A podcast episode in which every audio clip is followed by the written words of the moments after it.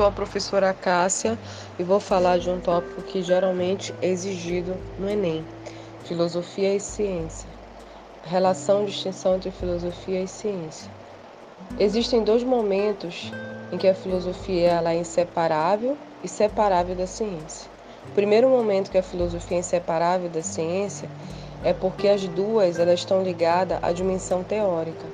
A dimensão teórica é direcionada ao qualitativo, à questão da essência, onde existe a crença numa verdade absoluta, num mundo perfeito, imutável, governado por um demiurgo, modelado pelo motor imóvel.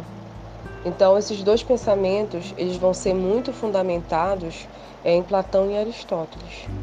Lá no século XVII, a ciência e a filosofia elas vão se separar no final do século XVII, pelo fato de que a filosofia ela vai continuar a sua dimensão teórica e a ciência ela vai é, ser transfigurada como uma dimensão empírica.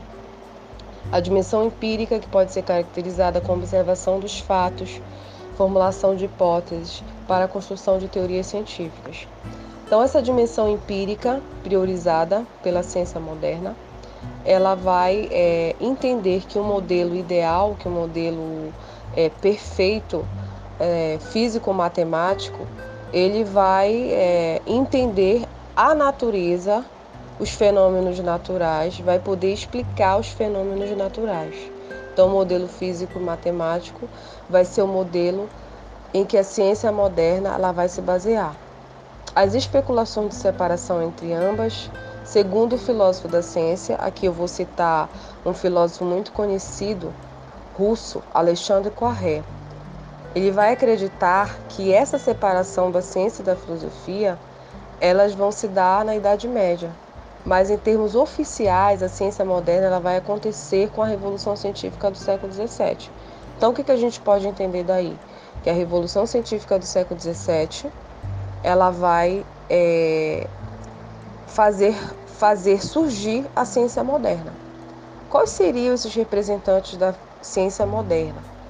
Por um lado, a gente tem Francis Bacon, Galileu, David Hume, John Locke, que vão ser filósofos do método empirista indutivo. Por outro, a gente tem Leibniz e Descartes, que vão ser representantes do método racionalista dedutivo. Então, são dois métodos diferentes mas que estão dentro da compreensão de ciência moderna, de filosofia, de filosofia é, e, de, de, e de um método, de um, de um modelo na qual a ciência ela vai se basear. Então, o surgimento da ciência moderna, o que, que podemos é, concluir com isso? Que Galileu vai inaugurar uma nova forma de pensar baseada no modelo físico-matemático e que o mundo ele não vai ser mais visto como essência, modelado por uma coisa superior. Mas o mundo, a natureza, as coisas, elas vão ser entendidas como uma realidade exata, objetiva e quantificável. Que a gente só pode compreender esse mundo, o mundo natural, o mundo dos fenômenos que nos cercam, a partir do conhecimento matemático e físico. E Descartes também vai inaugurar aí a filosofia moderna, baseada nas especulações físico-matemáticas, que vai enfatizar, né, segundo o filósofo Descartes, vai enfatizar a importância do sujeito do conhecimento nesse processo.